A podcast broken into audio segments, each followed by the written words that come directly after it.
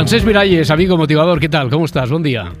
Muy buenos días y contento de estar aquí con vosotros. A ver, eh, yo contento como siempre y muy esperanzado. Lo que pasa es que el libro que tienes ahí delante, el título que podríamos ponerle hoy al encuentro, no sé si es muy halagüeño porque las cosas podrían ir terriblemente mal. Pues mira, qué bien. Sí, Todos son buenas noticias. Un poco bajonero ese título, aunque luego he, leído varias entrevistas con el autor, hmm. que es un psicólogo de Estados Unidos que se llama Kelly G. Wilson, y él eh, se declara optimista, pero aún ah. así ha elegido para su libro que ha salido en español hace un par de días, las cosas podrían ir terriblemente mal. Ya, oye, esto eh, tiene algo que ver con aquello de lo que estuvimos hablando aquí también, una madrugada, de la tendencia que tienen, mira, como es americano, de la tendencia que tienen sobre todo los americanos a ponerse en el peor de los escenarios, eh, como una forma, no sé si de espantar los demonios, porque después de eso ya es difícil que las cosas salgan peor, ¿no? Sí, eso es muy americano, de hmm. hecho. Y si has visto la peli de Netflix que todo el mundo está viendo, la de uh, Dejar el mundo atrás. Ah, no la he visto esa, the World Behind. Netflix ha cogido un poco la costumbre de cada año hacer una película catastrofista. Entonces hizo la de No mires arriba. Sí, sí, sí. Y este año ha tocado No mires atrás, que es con Ethan Hawke y Julia Roberts, en la cual el, el mundo parece que se va a la porra. Y es una película sobre los preparacionistas, que si, no sé si tú has oído hablar de ellos. Sí, sí, sí, sí. Lo que pasa, mira, eh, sobre esa película vi eh, solo el cartelón para entendernos, Ethan Hawke, Julia Roberts, pensé que era una, comedia romántica. La dejé en favoritos y después vi un tráiler que me parecía muy apocalíptico, de distopía total. entonces me dio, un poquito de pereza, pero bueno, si me lo dices, la, veré, la veré. No, esto conecta con lo que decimos de esto tan americano del worst case escenario, porque de hecho los preparacionistas, como dice la palabra, preparación, lo que hacen es prepararse los fines de semana para una guerra nuclear, para un desabastecimiento total, para una guerra biológica, para estar escondidos. Mm. Incluso tienen todos una mochila preparada con mm, agua y alimentos para 10 días. Entonces, bueno, esto está dentro de esa mentalidad de decir, bueno, vamos a pensar en lo peor, con lo cual cualquier cosa que suceda que sea un poquito mejor, ya será una buena noticia. Oye, porque esto te da como cierta calma interna, saber que, porque la tragedia, por una parte, es una parte, es una forma eh, de, saber que como es una parte inevitable de la vida, tiene que llegar y por lo menos que nos pille preparados. Exacto. Hmm. Ya dicen que una, una gran fuente de, estrés y de ansiedad son las expectativas. Hmm. Si, tú tienes expectativas altas sobre las cosas, imaginemos, no sé, una cita con alguien que te gusta y eres soltero, ¿no? Y tienes expectativas de que todo va a ir muy bien y ya ves en, en, esa cita, en esa conversación, que hay momentos de silencio, que hay cosas que igual no son comprendidas y vuelves a casa con el rabo entre las piernas. Si la expectativa es cero, hmm. de que nada va a salir bien y al final le arrancas al otro o a la otra unas sonrisas, pues eh, te vas a sentir bien, ¿no? Y un poco va por aquí lo que dice Wilson en una entrevista que le hacía en El País, para justificar su título, él dice, afirma, si vives lo suficiente, experimentarás una tragedia. Quiero decir que es una parte inevitable de la mm. vida en la medida que estás involucrado en el mundo. Te preocupas por él y vives con cierta pasión. Eres vulnerable a la pérdida. Muy bien. Oye, he estado ojeando así el, libro cuando me has dicho que íbamos a hablar de, él. He anotado aquí algunas ideas. Eh, no lo he leído. Yo sé que tú lo has hecho con un poquito más de, profusión. Eh, te, voy soltando algunas de las ideas que yo he subrayado y a ver qué, te sugieren. Eh, lo malo suele ser inesperado. Sí, esta es una gran verdad porque normalmente cuando hacemos predicciones, cuando nos ponemos en plan agoreros, predecimos lo que no pasará y las cosas malas que realmente pueden suceder mm, parecen caídas del cielo, ¿no? Entonces lo que nos dice aquí el autor es que los verdaderos problemas de tu vida suelen ser cosas que ni si te han pasado por la cabeza, el tipo de mm. cosas que te sorprenden a las 4 de la tarde de un martes cualquiera. Y en el libro, que lo he estado leyendo esta tarde, mm, explica de un hombre de Nueva York, de Manhattan más concretamente, que estaba muy agobiado por muchas cosas que podían salir mal y al final acabó viendo cómo se estrellaban los aviones en las Torres Gemelas, que no era nada de lo que él le preocupaba, sino mm. que era algo mucho mayor, ¿no?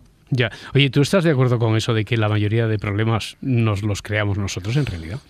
Bueno, eh, el autor de Las cosas podrían ir terriblemente mal sí que lo cree, ¿no? Y dice, dale a un ser humano una tarea sencilla y la convertirá en un problema que hay que resolver. Entonces, es un poco la idea esta de que los seres humanos estamos en el mundo para resolver problemas, pero también para crearlos, ¿no?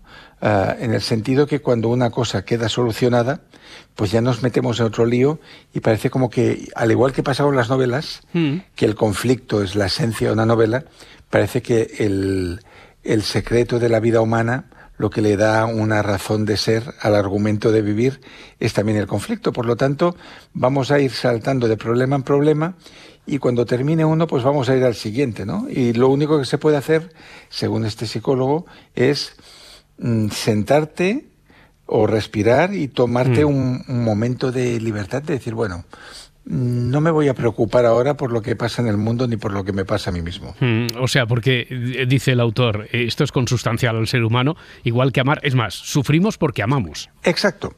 Una persona que fuera totalmente indiferente, por ejemplo, un psicópata total, no sufre.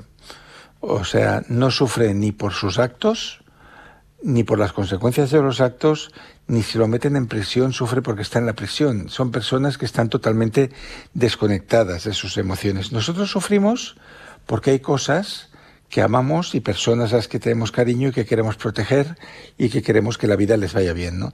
Entonces el, el psicólogo que afirma este libro nos dice que las cosas que queremos, están íntimamente relacionadas con las cosas por las que sufrimos. Entonces, cuando tenemos ansiedad, cuando estamos preocupados, mm, nos hace una serie de preguntas. Dice, ¿a ti te preocuparía que te vaya bien el trabajo si realmente la tarea que tú haces te importara un pimiento? Hmm. Pues no, ¿no? O sea, te importa tu trabajo porque amas lo que haces y lo quieres hacer bien. Hmm. Luego pregunta, ¿tú te quedarías en casa todo el día? si no te importara pues tener una vida activa, tener una vida dinámica, hacer algo con tu tiempo, pues igual no te importaría quedarte en casa. Entonces, dice, si tú no tuvieras miedo, pues a dejar huérfanas a las personas a las que tú amas, hmm. ¿tendrías miedo al subir a un avión y que el avión pasara por una tempestad y temiéramos por nuestra vida? Dice, no. Dice, tenemos miedo porque hay personas a las que queremos seguir cuidando y mm. amando. Por lo tanto, sufrimiento y amor, según nos dice este autor, van juntos. Oye, veo que también hay una, parte práctica. Vamos a ella, si te parece. Hay un ejercicio que propone, ¿no? sí. En el trasfondo de todo el libro, más que el miedo o la terribilitis de la que habla nuestro amigo Rafael Santandreu, mm. lo que habla es de la ansiedad en realidad. la ansiedad es una emoción anticipatoria que lo que hace es que proyecta escenarios en los cuales pensamos, uy, ¿qué pasará esto? Uy, ¿qué pasará lo otro? Mm, que voy a sufrir, que me van a dejar, que me pondré enfermo, y eso es lo que produce este pánico anticipatorio. Entonces, el autor aquí nos propone un ejercicio para mm, descomprimir, para desactivar esa ansiedad que ya llevamos todos por el ritmo de vida que tenemos. Entonces, punto número uno, dice, del ejercicio, ¿eh? hagas lo que hagas, ve despacio. Ve incluso tontamente lento, cómicamente lento. Arrastra las palabras cuando hables. Finge que eres muy perezoso. Cueste lo que cueste, ve muy, muy despacio. Este punto uno yo creo que es muy importante. Muy difícil de aplicar. Difícil de aplicar, porque la ansiedad viene de la mano con la velocidad. Cuando uno va de urgencia en urgencia y, y, corres para aquí, solucionas una cosa, corres para allá, pues estás ansioso. Si lo haces todo muy lentamente, tal como dicen que juega Messi, que él ve la bola a cámara lenta y por mm. eso puede hacer estas cosas, pues esa ansiedad desaparece. Punto número dos. Ah, hace referencia a una, a una pregunta que hay al principio del libro. Dice, ¿aceptarías lo bueno y lo malo? ¿Tomarte a la ligera las historias que te cuentes sobre lo que puede pasar? ¿Y aceptas también ser autor de una vida que tenga sentido y propósito para ti? Regresando suavemente a esa vida cuando veas que te estás alejando de ella? Mm. ¿Qué es lo que quiere decir aquí? Aquí lo que nos quiere decir es, ¿estás dispuesto a vivir más allá de todas las historias que te cuentas, ¿no? De lo que ha sucedido, de lo que podría suceder, de lo que piensan de ti, de lo que van a hacer, de lo que no van a hacer, de cómo te van a ignorar. Más allá de todas estas historias, tú eres capaz de tener un propósito en esta vida, ir más allá de lo mental y vivirla. Pues mm. esa es la pregunta que nos plantea. Vale, y advierte que no hay que responderla rápidamente, ¿no? Exacto. el punto 3 dice, no intentes responder enseguida la pregunta. En lugar de eso, piensa en ella solo. Mm. lee la pregunta en voz alta y tómate un momento para asimilar lo que significa, en el sentido, ¿hay vida más allá de los pensamientos? ¿Hay vida más allá de las predicciones que hacemos? ¿Hay vida más allá de nuestros miedos, de nuestras ansiedades?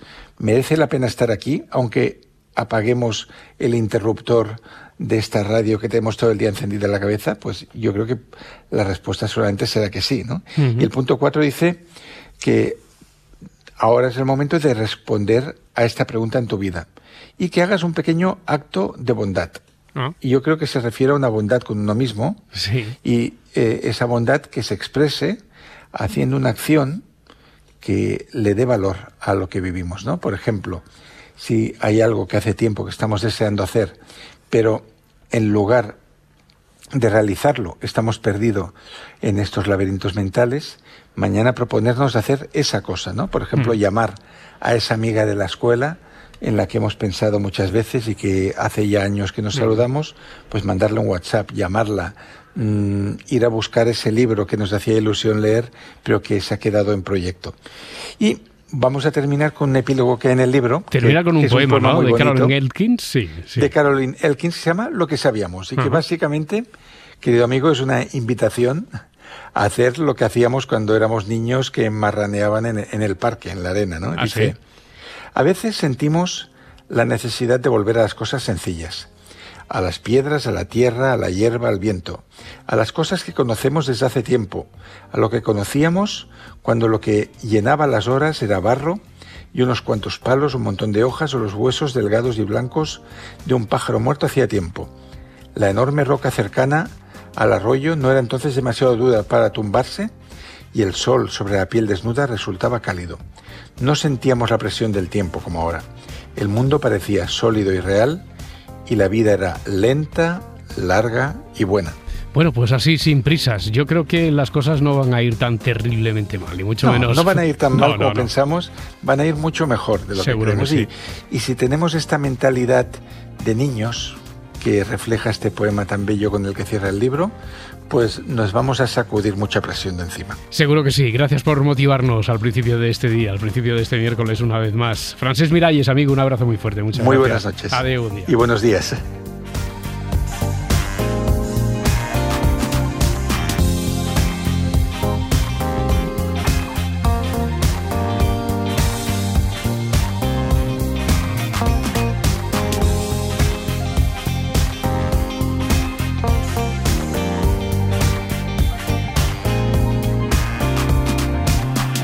Amanece, nos vamos.